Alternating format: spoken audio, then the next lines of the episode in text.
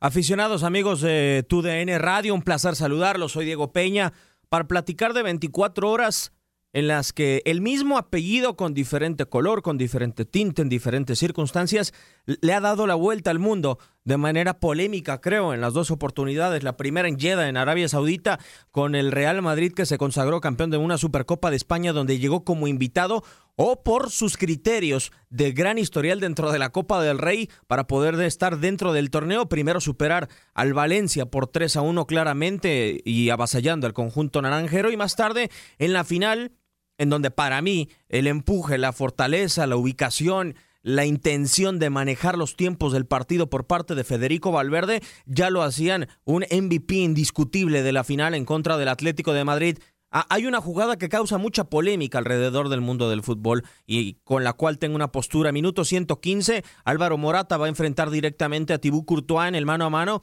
y con la posibilidad de cerrar el partido en tiempo extras y de darle la corona al Atlético de Madrid. Valverde logra borrar un error de Dani Carvajal del cual se ha hablado poco por su falta de criterio para saber orientar una jugada y desafortunadamente el Charrúa termina la jugada como quizá el 99.9% de futbolistas harían sobre el planeta y se va expulsado del terreno de juego. Acto seguido, el Real Madrid termina coronándose dentro de la tanda de penales. Primero Saúl Ñíguez dándole al palo y más tarde errando Thomas Party enfrente de Tibú Courtois. El MVP dejó muchas dudas y sembró muchos criterios. Cierto que no es una acción de la cual quizá deba de estar orgulloso integralmente o éticamente como futbolista Federico Valverde, pero también ah, hay un apartado que debemos de entender dentro del mundo del fútbol desde mi punto de vista.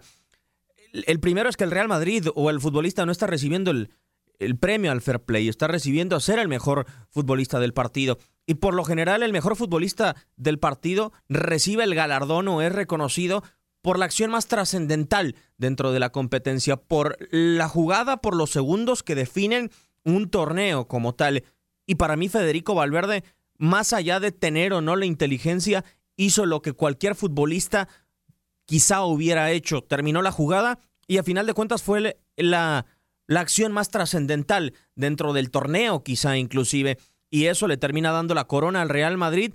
Que después podemos hablar o no de la importancia de la jugada si el Real Madrid no hubiera quedado campeón de la Copa o de la Supercopa de España en Jeddah, en Arabia Saudita es para mí no nada más el MVP dentro de la final o dentro del torneo de la Supercopa de España, es el MVP y es el encargado de que el Real Madrid haya resucitado en esta temporada, es el pilar de Zinedine Zidane, que curiosamente en su carrera como futbolista fue un mediocampista con una creatividad y una imaginación impresionante, infinidad de recursos del francés y ahora como entrenador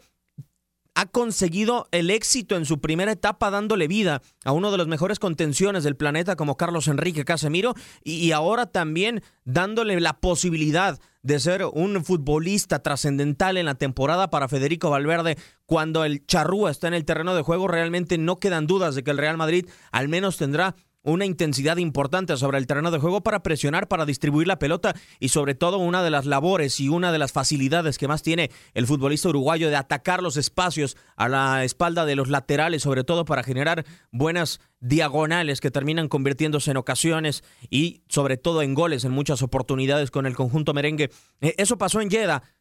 y también algo que nació en Jeddah y terminó en Barcelona fue la era de otro Valverde, de Ernesto, un tipo que logró títulos de Liga de España, que desde mi punto de vista se va eh, en un momento que no le correspondía. Para mí Ernesto Valverde le correspondía y al Barcelona le correspondía cortar el proceso después de haber caído en el Benito Villamarín en contra de Valencia por la pasada final de la Copa del Rey.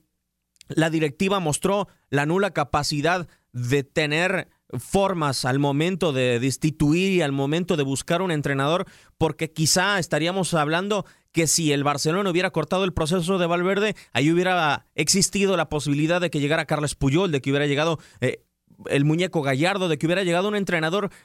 que no se sintiera comprometido ante las faltas de formas de la directiva del conjunto catalán que quiso invitar a Xavi Hernández, que quiso invitar a Puyol, que intentó tentar a Ronald Koeman, pero a costa de la salida de Ernesto Valverde. Y desafortunadamente para, la, eh, para el proceso como presidente de Josep María Bartomeu y afortunadamente para demostrar su mala gestión dentro del Fútbol Club Barcelona, estos tres personajes porque son personajes ilustres en la historia del conjunto catalán, le dijeron que no rotundamente al dirigente del cuadro culé. Así termina la era de Ernesto Valverde con ligas de manera indiscutible, con los fracasos en Roma y también en Liverpool, desafortunadamente, dos remontadas que van a quedar en la herida muy profunda grabada de Ernesto Valverde y también del conjunto culé. Y llega aquí que se tiene un visionario con el Real Betis que tuvo una gran primera campaña para evitar un descenso que parecía cantado y después un tipo que en una fase de grupos de Europa League supo conducir a la perfección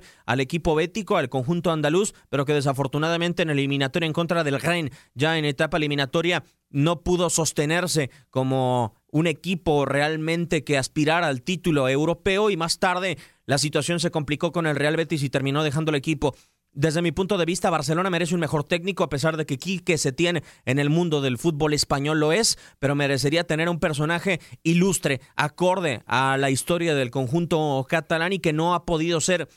quisiera apuntar algo en específico, y que incluso desafortunadamente hoy no hay un entrenador con estas credenciales. Curioso es que los dos estrategas que le dieron sus tripletes tanto en 2009 como en 2015, no solamente fueron buenos futbolistas, fueron eh, prácticamente eh, dos instituciones dentro del barcelonismo, sino también ambos en su momento dirigieron al Barcelona B. Hoy no existe dentro del Barcelona B o en sus inferiores un personaje tan importante como para dirigir al primer equipo o por lo menos un equipo que arde realmente con la necesidad de ganar la UEFA Champions League. Quique Setién tomará al eh, conjunto catalán con la presentación este martes 14 de enero para saber sus primeras impresiones de lo que será tomar a uno de los mejores equipos del planeta después de salir hace prácticamente ocho meses, un poco más, del Real Betis. Amigos de TUDN Radio, toda esta y mucha más información